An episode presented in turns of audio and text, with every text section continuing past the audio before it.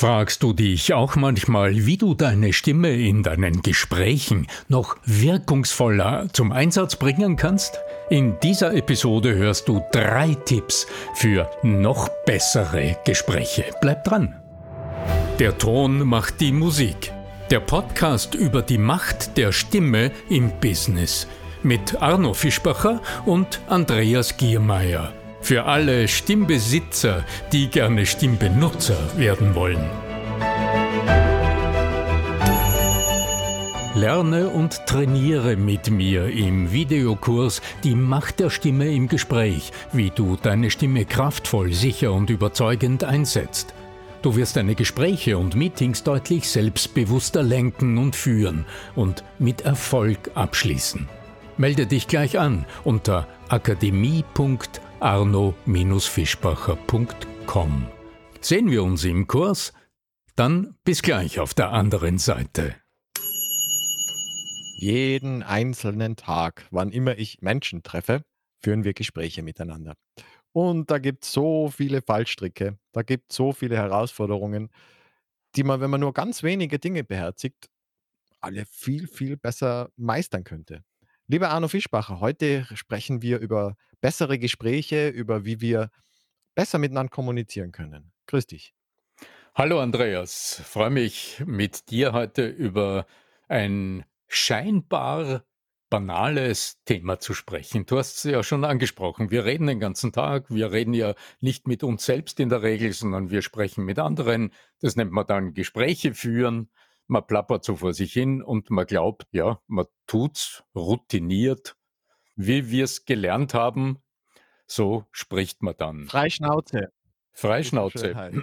Ja, und das Interessante für mich dabei ist, dass ich auch äh, speziell in der Arbeit mit Sprechberuflern, also mit Menschen, die den ganzen Tag in einem sehr professionellen Setting Gespräche führen, im Verkauf zum Beispiel. Und da spreche ich jetzt nicht über einen Einzelhandel, wo drei Semmel über die Theke gehen gegen 1,20 Euro, sondern ich spreche zum Beispiel über den oh Key-Account. Das, das, war vor der Inflation. ich, ich, rede wirklich über hochdekorierte äh, Menschen, die im Verkauf mit, mit potenten Kunden über große Beträge sprechen, also die, sagen wir es mal selbstbewusst, ihr Handwerkszeug im Verkauf gelernt haben und das ist ja eigentlich das Handwerkszeug der professionellen Gesprächsführung. Und wenn wir dann aber im Coaching oder auch im Seminar genauer hinschauen und mal überprüfen, okay, da läuft vieles gut, weil sonst wären diese Menschen ja nicht meine Klienten oder nicht meine Teilnehmer in einem Seminarsetting. Aber warum sind sie da? Weil sie selbst im besten Fall das Gefühl haben, na ja, man lernt nie aus. Schauen wir mal, das ergibt oft so eine leicht abwartende innere Haltung. Schauen wir mal, vielleicht gibt es ja doch irgendetwas, was mir da Arno Fischbacher noch dazu tun kann, damit das, was ich mache, noch ein bisschen einfacher oder vielleicht noch ein bisschen erfolgreicher läuft ja, die Körperhaltung, die kannst du dir dazu denken, gerade in einem Seminarsetting. das sind dann so leicht verschränkt, also durchaus äh, mit einem offenen Gesicht da sitzende Menschen mit verschränkten Armen, die halt mal so schauen und äh, vorsichtig optimistisch in den Tag hineinschauen. ja. Äh, was war dazu was, erzählen, der Fischbacher? Ja. ja, genau. Was ist das, was mir als allererstes auffällt? Routine. Und die hat zwei Seiten. Und eine Seite ist einem in der Regel bewusst, nämlich hm, ich tue es oft, ich kann's, mich überrascht nichts mehr, ich habe im Grunde schon alles erlebt und genau darin liegt die Tücke des Objektes. Nämlich indem ich hochroutiniert in Gespräche hineingehe, passieren genau diese sehr gefährlichen Routinefallen, also die sind jetzt vielleicht nicht gefährlich im Hinblick darauf, dass das Gespräch überhaupt nicht zustande kommt oder dass der Kunde verärgert den Raum verlässt. Nein, gar nicht, sondern da führt man ein Gespräch und es führt auch zu einem gewissen Ergebnis. Nur in den Metiers, in denen von denen ich hier spreche, da geht es ja nicht um irgendein Ergebnis, sondern da geht es ja wirklich um das Herauskitzeln von Möglichkeiten. Also um das Haben Erforschen die nicht von in der Regel irgendwelche vorgegebenen Skripts auch zum Teil, die sie über ihre Arbeitgeber auch mitbekommen? Also, gerade wenn ich jetzt an Telefonsales oder so denke, da ist doch in der Regel, äh, schon vorgegeben, zumindest Teile eines eines Fragenkataloges oder einer Gesprächsleitfaden oder Ähnliches. Ja, ich habe jetzt nicht, äh, Standard, äh, mit T Telefonsales-Akquise vor mir im Kopf, sondern Es sind die professionelle äh, das sind ähm professionelle Verkäufer, die du angesprochen hast. Die für mich war das Bild im Kopf, ja. Ja, also ich also ich sage da einfach, was ich gerade vor meinem geistigen Auge sehe. Ich habe es jetzt im Training und Mhm. auch im Coaching sehr oft mit hochdekorierten, äh, Vertriebsmenschen zu tun. Mit Frauen, mit Männern, die im Grunde vielleicht 20 Jahre lang oder 15 Jahre lang oder noch länger, äh, im Vertrieb tätig sind, die's zum Teil im Key Account mit ganz werthaltigen Kunden zu tun haben. Auch, äh, da geht's jetzt nicht darum, dass man irgendwo anklopft und etwas verkaufen will, sondern da geht's wirklich darum, langfristig längerfristige Beziehungen aufzubauen, über Projekte im nächsten Jahr zu sprechen, Möglichkeiten zu erforschen und vielleicht aber genau diese Möglichkeiten zu eröffnen, von denen der an die der Kunde, mit denen du dann zu tun hast, noch gar nicht denkt. Also, wo's um ein großes psychologisches Gespür geht und um gute Menschenkenntnis geht im Umgang mit sehr, sehr unterschiedlichen Menschentypen in verschiedenen Positionen. Das war mein Bild gerade, von dem ich ausgegangen bin. Und selbst dort, also bei Menschen im Vertrieb, die, man kann sagen, ihr Handwerk gelernt haben, also die erfolgreich seit Jahren tun, was sie tun. Genau dort ist die Routine eine Gefahrenquelle. Weil genau Und wir haben 3 dadurch Gesprächstipps, hast du gesagt. Welche 3 Gesprächstipps wären das? weil genau dadurch die Selbstverständlichkeit des Handelns mit einem durchgeht und die bewusste Steuerung des Gesprächs, und zwar die psychologisch kluge Steuerung des Gesprächs in Hinblick auf ein gewünschtes Ziel, einem entgleitet, weil so selbstverständlich klar scheint, wie das Gespräch laufen wird, weil man's so oft gemacht hat. Einer der Fehler oder der der Missgeschicke, die ich am meisten moniere in den Trainings, das ist das Vergessen des Zuhörens. Klingt paradox. Jeder Mensch im Verkauf hat etwas zu sagen. Man hat sich was ausgedacht, man hat Vorschläge, man hat Produkte, man hat Leistungen und man hat natürlich auch eine Aufgabe, die man mitnimmt. Also, ich sage jetzt zum Beispiel, wenn's um, sagen wir mal, den ähm, den Verlagsbereich geht, nur um ein Beispiel zu nennen, dass wir nicht so, ja, theoretisch herumreden. Wenn's, äh, um Kundengespräche im Verlagsbereich geht, na ja, da war lange Zeit Print die Domäne. Da kennt man sich aus, die Kunden kennen sich aus, die Agenturen kennen sich aus, alles gut, man spricht darüber und da macht man seine Geschäfte.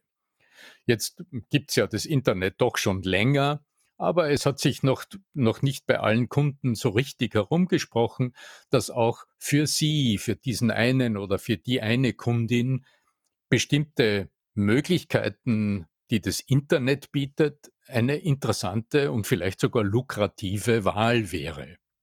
Okay, so. Also geht's darum, in in so einem Verkaufsgespräch, in so einem Kundengespräch, nennen wir's mal so, klug und geschickt Möglichkeiten in den Raum zu stellen, also Möglichkeiten im Kopf des anderen zu öffnen. Und schon verleitet es zum Reden. Also zum Erklären, zum Anbieten, zum Beweisen wollen, wie gut die eine oder andere Möglichkeit wohl für den anderen wäre. Und auch wenn man in den eigenen Grundausbildungen verstanden hat, dass man so keinen Menschen überzeugt und dass im Grunde die Wahl des Mittels immer ist, den anderen selbst zum Sprechen, zum Denken zu bewegen und dass es dazu nötig wäre, Fragen zu stellen. dass die, diese ganze Vorgehensweise verleitet zum Reden und zum Präsentieren. Und schon hast du vergessen, dass die, das Zuhören deine wichtigste Aufgabe sei. Die Voraussetzung dafür ist natürlich, dass du initiiert hast, dass der oder die andere spricht, dass du etwas zum Zuhören hast. So, und jetzt wird's handwerklich. Denn Zuhören, das braucht die innere Einstellung, dass ich innerlich wirklich bereit bin, dem anderen zuzuhören, auch wenn er etwas sagt, was mir nicht passt. Also auch wenn der andere, der Kunde jetzt etwas sagt, was nicht in mein Konzept passt, weil ich ja eine Absicht habe. Und schon verändert sich ein wesentliches Zuhörsignal ganz dramatisch und das bleibt so unbewusst und ist den meisten Menschen absolut verborgen. Das sind die kleinen Laute, die unserem Gegenüber überhaupt einmal wahrnehmbar machen, dass du wirklich zuhörst. Und das ist dieses kleine mhm. Ja, genau. Mhm. Ja. Wir sprechen ja nicht zum ersten, wir mhm. sprechen ja nicht zum ersten Mal darüber. Und äh, im Grunde jedes Kind weiß schon, wenn, mhm, mhm, wenn das Zuhören so klingt, dass der Mensch hinter diesem zu Schein zuhören überhaupt kein Interesse hat an dem, was kommt, sondern schon in eigenen Gedanken ist oder vielleicht die Strategie für die nächsten Sätze überlegt. Also ein ganz wesentlicher Kristallisationspunkt, um auch klarzumachen, es geht um die innere Bereitschaft zum Zuhören und das braucht wieder Strategien. Das ist das Verständnis, dass beim anderen ein wahrhaftes Zuhör mhm ankommt, damit die, die Beziehung im Gespräch ein gutes Fundament hat. Punkt Nummer eins. Zuhören. Ein zweiter ganz wesentlicher Punkt, der viele Menschen in die Bredouille bringt in Gesprächen, das ist, dass unsere Gesprächspartner ja nicht immer das sagen, was für uns in die richtige Richtung geht. Und schon entsteht in uns eine Emotion, also es gibt eine innere Aufwallung, die sich aufbäumt und das richtigstellen will oder die jetzt das zurechtrücken will, dann greift man in die untere Schublade und zieht das nächste Argument heraus, das man vorbereitet hat. Und schon ist wieder die Beziehung gestört, denn durch dieses innere, nein, das ist anders, also durch diesen inneren Richtigstellungsdruck oder mag es ein Rechtfertigungsdruck sein oder ein Beweisdruck ist, das macht die Stimme höher, das macht die Stimme unpersönlich und wieder äh, passiert genau das im Kopf des anderen, was wir uns nicht wünschen. Es ist die Beziehung für einen kurzen Moment unterbrochen und wir zeigen wieder, dass wir nicht zuhörbereit sind. Lerne und trainiere mit mir im Videokurs Die Macht der Stimme im Gespräch, wie du deine Stimme kraftvoll, sicher und überzeugend einsetzt. Du wirst deine Gespräche und Meetings deutlich selbstbewusster lenken und führen und mit Erfolg abschließen. Melde dich gleich an unter akademie.arno-fischbacher.com. Sehen wir uns im Kurs? Dann bis gleich auf der anderen Seite. Jetzt braucht es Tools dafür. Und ähm, ein sehr einfaches Tool ist das rhetorische Echo. In der klassischen Rhetorik würde man sagen die Paraphrase, die aber sehr oft aus meiner Sicht missverstanden wird, weil da kommen dann wieder so Floskeln und Formeln heraus, wo du äh, dann mit so einer Floskel wie verstehe ich dich richtig das oder du sagst gerade das erst recht wieder der Verstand des anderen angesprochen wird und äh, das ist nicht besonders beziehungsfördernd. Also meine persönliche Empfehlung ist, quittiere das, was du hörst, einfach mit einem echten, gemeinten mhm, so dass du also quittierst, dass du gehört hast, was der andere gesagt hat, auch wenn es dir nicht passt. Und dann spiel das, was du gehört hast in einer ganz verkürzten Form wie ein Echo an der Felswand. Spiel das nochmal zurück und gib's dem anderen quasi noch einmal zum genauer sagen, gib's ihm zurück. Würdest du jetzt sagen, naja, die Stimme, die ist ja jetzt nicht so wichtig, Was tue ich dann? Na ja, anstelle, dass ich jetzt anfange, dagegen zu argumentieren, sagen, ist ja doch wichtig, weil, würde ich sagen, aha, mhm, okay, dass die Stimme nicht so wichtig ist. Mhm. Und wird dir im Grunde das, was du gerade gesagt hast, in verkürzter Form nochmal zurückspielen, mit so einer unterschwelligen Aufforderung, erklär mir genauer, was du sagst. Im Englischen gibt es ja das schöne Tell me more, tell me more. Ja. Tell me more. Wobei ich eben empfehle, das nicht so als Aufforderung auszusprechen, Ja, ich verstehe, was du meinst. Du sagst, man die man man man meint es mit, ja, aber die subtile Art und Weise, das zurückzuspielen, das ist das, was dem anderen deutlich macht, dass du bereit warst, aufzunehmen, was gesagt wurde und Mhm. aufforderst, genauer zu erklären, wie es gemeint ist. Tu's aber bitte nicht mit der Verstandesformulierung, denn dann sprichst du wieder nur den Verstand des anderen an, sondern tu's mit einem Also Echo. sein Gefühl formulieren, oder? Nein, äh, auch das nicht. Das wäre das nicht Verstand, was ist die das wäre das klassische das wäre das klassische Spiegeln. Also, als Spiegeln würde man nennen ähm, als Spiegeln würde man sagen: „Dir ist also nicht wichtig, dass die Stimme so wirkt. Ich würde dir, ähm, ein die die Wertung, die ich gehört habe, widerspiegeln.“ Nein, bleib beim puren Zuhören. Nimm nur die Essenz des Gehörten heraus. Wir können ja gerne tun. Also, äh, was könntest du mir denn einwenden, Andreas? Also, bei dir den Podcast anzuhören, das ist, äh, im Prinzip 'ne sinnlose Geschichte, weil da höre ich ja nur zu und das tut meiner Stimme gar nix. Mhm. Das, äh, pure Zuhören des Podcasts, ähm, mit deiner Stimme ja noch nix tut. Mhm. Das stimmt, ja, da hast recht. Mhm. Also, dass das alleine, äh, noch nicht genügt, um einen Prozess in Gang zu bringen. Na, dann habe ich halt 'ne rationale 'n rationalen Hinweis, dass möglicherweise irgendwas in meiner Stimme nicht funktioniert, aber deswegen habe ich ja noch nix verändert. Also, dann kann ich's ja gleich lassen. Mhm. Also, dass einfach nur der verstandesmäßige Impuls noch nicht genügt, um eine Veränderung einzuleiten. Mhm. Ganz genau, Genau. ja. Ja, ganz genau so. Doch Und schade um die jetzt Zeit, oder? jetzt jetzt wären wir mal zumindest auf gleich und ich habe dir jetzt die Möglichkeit gegeben, das, was du eingangs gesagt hast, noch mal genauer zu formulieren. Jetzt entstehen mehrere hochinteressante Dinge aus dem heraus. Das erste ist, du erlebst, dass du mir auch einwen etwas einwenden kannst, ohne dass ich gleich in Ohnmacht Ich fühle mich gesehen. Ich kann ja sagen, was ich jetzt spüre. Ich fühle mich gesehen, ich fühle mich wertgeschätzt. Ich merke, dass der jetzt nicht, der mir gegenüber sitzt, sofort sagt: „Na, du hast fal d nein, dann musst halt den Kurs machen. Nein, dann“ sondern du lässt das zu. Mhm, Das ist genau, das so. Gefühl.